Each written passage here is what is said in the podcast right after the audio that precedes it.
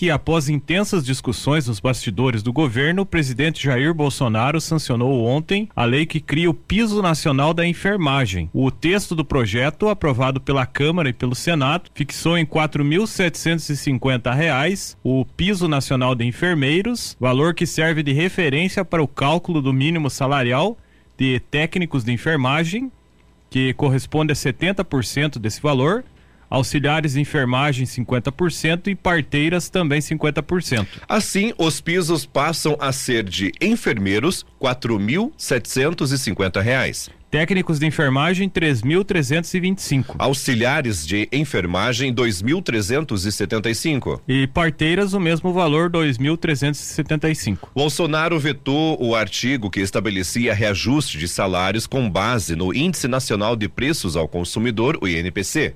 Para ser oficial, a sanção precisa ser publicada no Diário Oficial da União. Para dar segurança jurídica, o Congresso promulgou antes uma proposta de emenda à Constituição, uma PEC, para liberar o governo a propor a criação do piso. O impacto fiscal estimado é de 16 bilhões de reais. Bolsonaro não discursou na solenidade, que foi encerrada antes do previsto, após enfermeiros se levantarem das cadeiras em, comemora, eh, em comemoração que não pôde ser controlada pela equipe município do Planalto. Os pedidos ao microfone para que todos tomassem seus assentos foram ignorados. As informações são do jornal Estadão Conteúdo. Noticiário Local. Um homem foi detido no CT Ville Lars na manhã de ontem. A Guarda Municipal realizava patrulhamentos no local quando abordou o suspeito. Ele não portava objetos ilícitos. Porém, em consulta ao sistema, foi constatado que ele possuía um mandado de prisão em aberto. O homem foi encaminhado para realizar o laudo de lesões corporais e conduzido na sequência para a delegacia de Irati. Esporte. No fim de semana serão definidos os campeões dos Jogos de Inverno de Malé no ginásio municipal. A programação de jogos decisivos começa no sábado, às 13h30, com a, com a disputa do terceiro lugar do futsal sub-12 misto entre Titãs e Escola Furacão de Fernandes Pinheiro. A partida que vale a terceira posição do futsal sub-15 entre Eldorado e Batel Malé será às 14h15. A final do Sub-9 misto será entre Futuro Craque e a MEC às 15 horas. O Futuro Craque também disputa o título na categoria Sub-12 misto contra o Sims of Fur às 15h30. No Sub-15 masculino, o futuro craque joga a final contra o Esfinge B às 16h15. A decisão do Sub-7 misto entre futuro craque e AMEC está marcada para 17 horas. Às 18 horas, Panelinha e Porto Soares disputam a semifinal do vôlei masculino. No vôlei feminino, a disputa do terceiro lugar entre Panteras Cor-de-Rosa e Rio do Couro de Irati será às 19 horas. Às 20 horas está marcada a disputa de terceiro lugar do futsal sub eh, do futsal sub-17 entre o futuro craque Colégio Dário Veloso. Para fechar a programação de sábado, o Frontin Sena, Sena Motors, PIP Sports e a MEC disputam a terceira colocação do futsal feminino livre. No domingo, Frontin Vôlei e Panelinha fazem a final do voleibol feminino livre às 14 horas. A final do voleibol masculino livre será às 15 horas entre All-In que aguarda o vencedor da semifinal de sábado entre Panelinha e Porto Soares. Às 16 horas será realizada a final do futsal feminino sub-17 entre os times de Frontin Sena Motors PP Esportes e de Malé também o AMEC e Rio Azul, eles disputam a decisão do Sub-17 masculino às 17 horas. A final do futsal feminino livre entre Fênix, Malé e Rebouças foi agendada para 18 horas de domingo. Às 19 horas, o Chup Colina de Rio Azul joga contra o Ajax na disputa da terceira colocação do futsal masculino livre. A decisão do futsal masculino, que será a última, fecha a competição às 20 horas de domingo. Esportivo e Paulo Frontin Futsal disputam o título. Noticiário local. Uma das atrações da Expo Irati será o Velocross. As provas serão disputadas ao lado da pista de laço do CT Willy Lars. A programação começa no sábado com treinos a partir das 12 horas e 5 minutos. As provas têm início às 15 horas. Já o encerramento do primeiro dia de competições será às 17 horas. No domingo, os treinos livres iniciam às 8h30. Em seguida serão realizadas as provas a partir das 11 horas. O encerramento será novamente às 17 horas. 23 categorias serão disputadas, desde juvenil, veterano, amador e profissional. Haverá participação de homens e mulheres que vão pilotar motos e mini-motos. Entre os participantes, o destaque fica por conta de Paulo Stedley, que é piloto oficial da ProTorque também é campeão brasileiro de motocross, supercross e velocross. Ele é um dos principais pilotos do Paraná e do Brasil na atualidade. Além dele, as disputas devem reunir outros competidores de estados como São Paulo, Rio Grande do Sul e Santa Catarina. A programação completa para o sábado, dia 6, é a seguinte: o treino inicia às 12 e 05 para estreantes especial. 12 e 15 as mini motos. 12 e 30 pratas da casa. 12 e 45 motos de 65 cilindradas. 13 horas a categoria Júnior B. 13 horas e 15 minutos a 250 light. Ah, as provas na partir aí da também terão às 13h30 no sábado para a categoria estreia, assim, nesse caso seria já as provas, né? Para as 13h30, estreantes especial, 8 minutos mais uma volta. Às 13h45, as mini motos. Já às 14 horas, pratas da casa, 8 minutos, mais uma volta. Lembrando que nessas provas aqui, todas as, as categorias são 8 minutos mais uma volta. 14 e 15 a categoria Júnior B. 14 e 30, 65 cilindradas. E às 14 e 45, 250 light. E aí, às 15 horas, já inicia os treinos livres, com, no mesmo horário, né, para motos, para motos nacionais, números ímpares. 13, é, 15 horas e 15 minutos, 13 e 15 da tarde, as motos especiais números ímpares. 15 e 30 motos nacionais números pares. 15 e 45 motos especiais números pares. 16 horas a categoria Júnior B.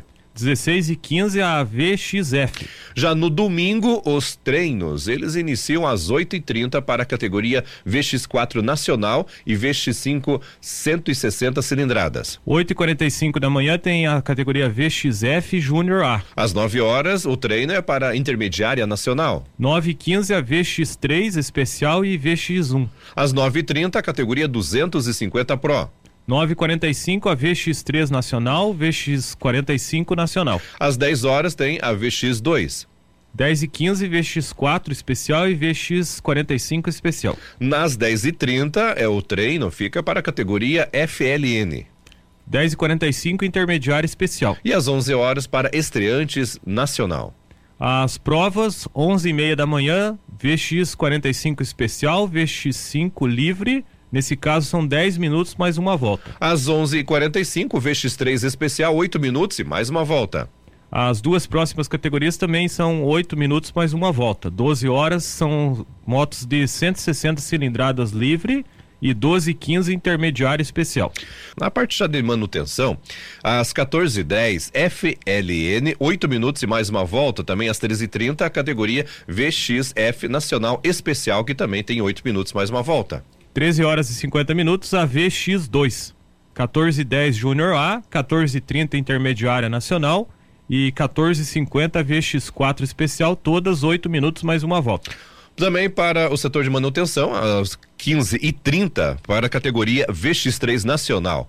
Também a 14 e 40 Estreantes Nacional. 15 e 40 250 Pro, 16 horas VX, VX4 Nacional, VX 45 nacional e 17 horas finalizando VX1. Noticiário geral. Moradores de Ponta Grossa estão reclamando de um mau cheiro no lago de Olariz. O problema acontece no lago 2 do local que ainda passa por obras para se tornar de contemplação.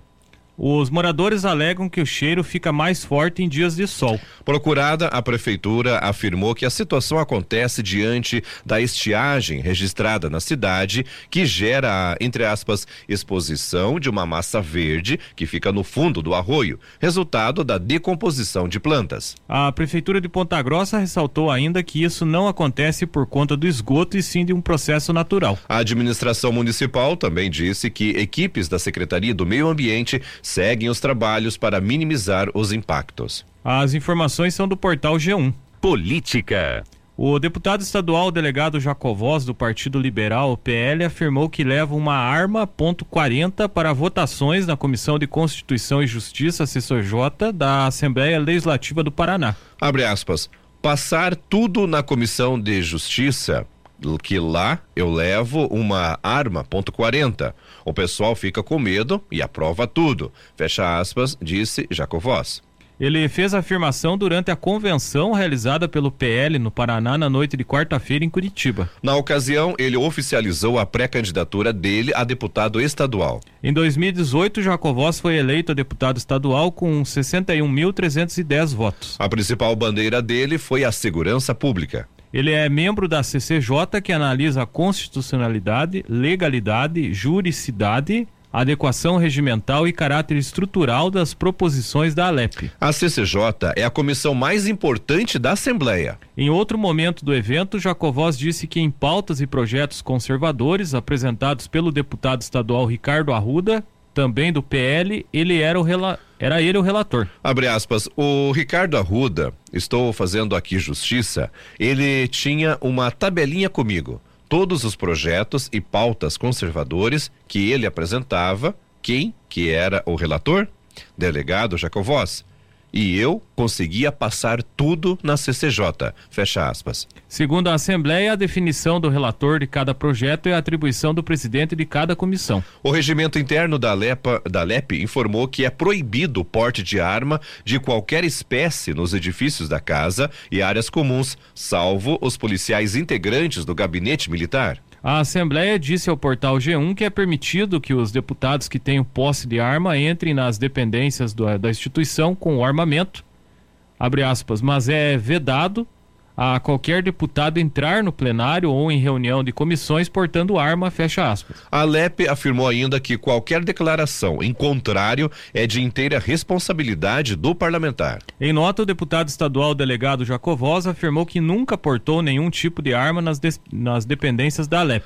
Abre aspas. Com relação ao vídeo publicado na matéria, este parlamentar declara que tratou, trata-se Tratou-se apenas de um momento de descontração, em razão da dificuldade na aprovação de pautas conservadoras, tanto no Estado como na Federação. Fecha aspas. Jacovós disse ainda que na CCJ tem bom relacionamento, respeito e consideração por todos os integrantes. Abre aspas. Ressalto que em 32 anos na Polícia Civil do Paraná, somente necessitei fazer uso de armas contra marginais em defesa da sociedade paranaense. Fecha aspas. O deputado Ricardo Arruda disse em nota que o delegado Jacovós foi irônico. Abre aspas. O deputado delegado Jacovós foi irônico e satirizou em sua fala, como uma brincadeira muito comum entre pessoas que atuam que atuaram, como ele, por muitos anos, na área de segurança pública. Lamento profundamente qualquer tipo de interpretação pejorativa na, da fala do parlamentar, fecha aspas. As informações são do portal G1. Noticiário Geral. A Universidade Estadual de Ponta Grossa, o EPG, informou que foi cancelado o evento do Partido Comunista Brasileiro, PCB, agendado para o próximo dia 20 de agosto no Auditório Central às 18 horas. A decisão foi tomada, entre aspas, com base na legislação eleitoral, segundo nota enviada pela universidade à Gazeta do Povo. Abre aspas, o EPG reitera reitera que atua para que todas as restrições do período eleitoral sejam cumpridas. Assim, a instituição não apoia quaisquer entidades, eventos ou organizações de cunho político partidário, fecha aspas. A atividade cancelada está oficialmente ligada a um partido específico, diferentemente de evento recentemente desautorizado pela Universidade Federal do Paraná no dia 26 de julho, que usaria o teatro da reitoria para um evento ligado a sindicatos, mas considerado partidário.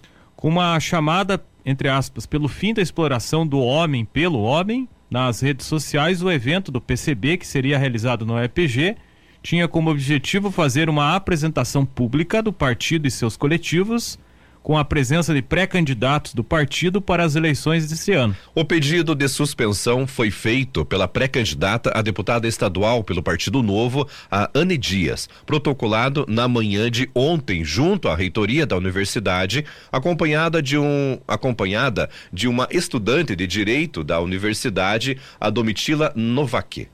A questão também foi denunciada ao Ministério Público Eleitoral, que respondeu que, abre aspas, o caso está sendo analisado e respostas serão adotadas dentro em breve, fecha aspas. O evento também contraria o regimento geral da UEPG, segundo a pré-candidata, que proíbe a realização de atividades político-partidárias nos espaços públicos da instituição, como no artigo 110. Abre aspas. É vedada a representação decente, qualquer ação ou atividade político-partidária, fecha Fecha aspas. As informações são da Gazeta do Povo. Esporte. Campeonato Paranaense Sub-17, segunda rodada da segunda fase. Ontem no CT da SM Sports em Londrina. O Londrina venceu o Irati Esporte Clube por 4 a 2. O Azulão chegou a estar perdendo por 4 a 0, mas reagiu com dois gols de cabeça após os 30 minutos do segundo tempo. Com o resultado, o Irati segue sem vencer na segunda fase. O Irati soma um ponto em dois jogos disputados pelo grupo I. Esporte. Campeonato Intercomunidades de Futsal em Rio Azul, Série Ouro, Grupo B, a terceira rodada, a última da primeira fase, hoje no ginásio Albinão.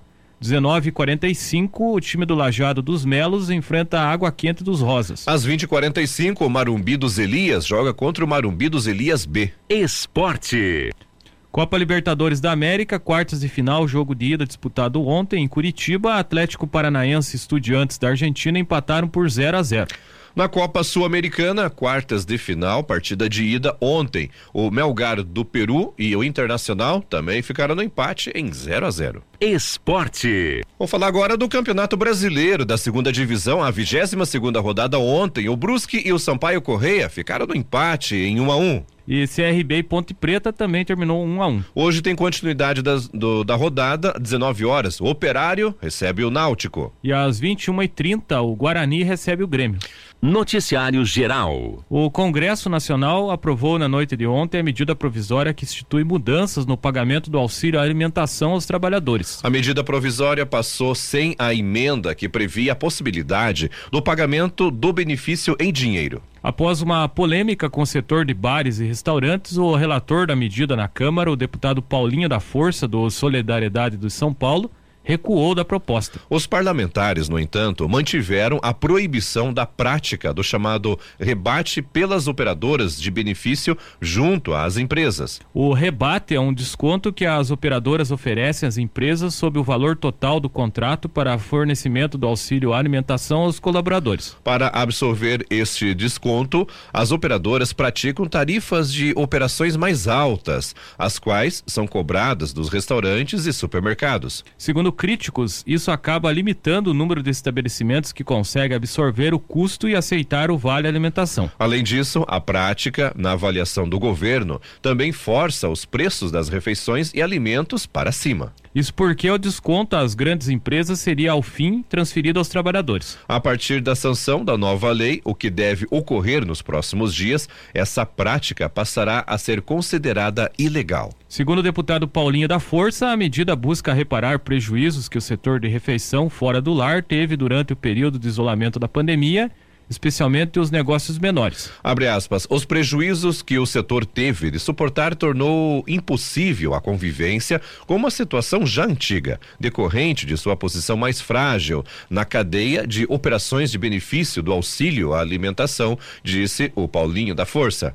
Outra mudança aprovada pelos parlamentares é em relação à portabilidade do auxílio alimentação. A medida prevê que o trabalhador possa solicitar a mudança da operadora do benefício, da mesma forma como é possível escolher o banco para pagamento do salário. A proposta ainda prevê a possibilidade de restituição em dinheiro do saldo do auxílio que o trabalhador não tem utilizado ao fim de 60 dias. Esse ponto foi incluído na medida provisória pelo relator na Câmara como forma de compensar a retirada da emenda que previa a possibilidade de pagamento do benefício em dinheiro. Embora tenha passado nas duas casas legislativas, a expectativa é de que o Planalto acabe vetando essa mudança. De acordo com, a lidera com lideranças do governo, a análise é de que o saque em dinheiro do saldo do auxílio alimentação seria, ao fim, ilegal uma vez que abre a possibilidade do uso desse valor para outras finalidades que não a compra de alimentos e refeições. As informações são da Gazeta do Povo. Noticiário Geral. O Tribunal de Contas da União, o TCU, vai retomar na próxima terça-feira o julgamento do ex-procurador Deltan Dallagnol, que atualmente é afiliado ao partido Podemos,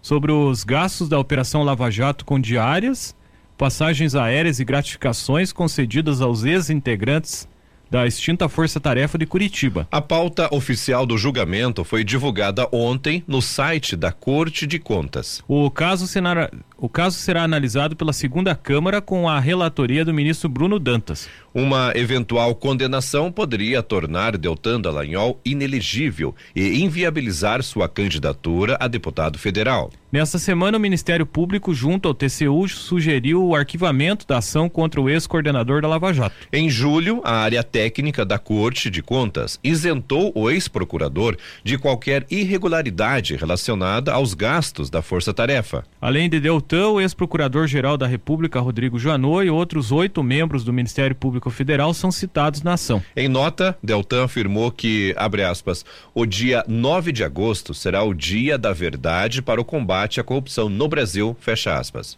Ele ainda falou o seguinte, abre aspas, o TCU vai decidir se vai condenar Deltan contra dois entendimentos da área técnica, além de manifestações da Justiça Federal em duas instâncias, da Associação Nacional do Paraná e do Ministério Público de Contas, ou se fará a justiça arquivando o caso.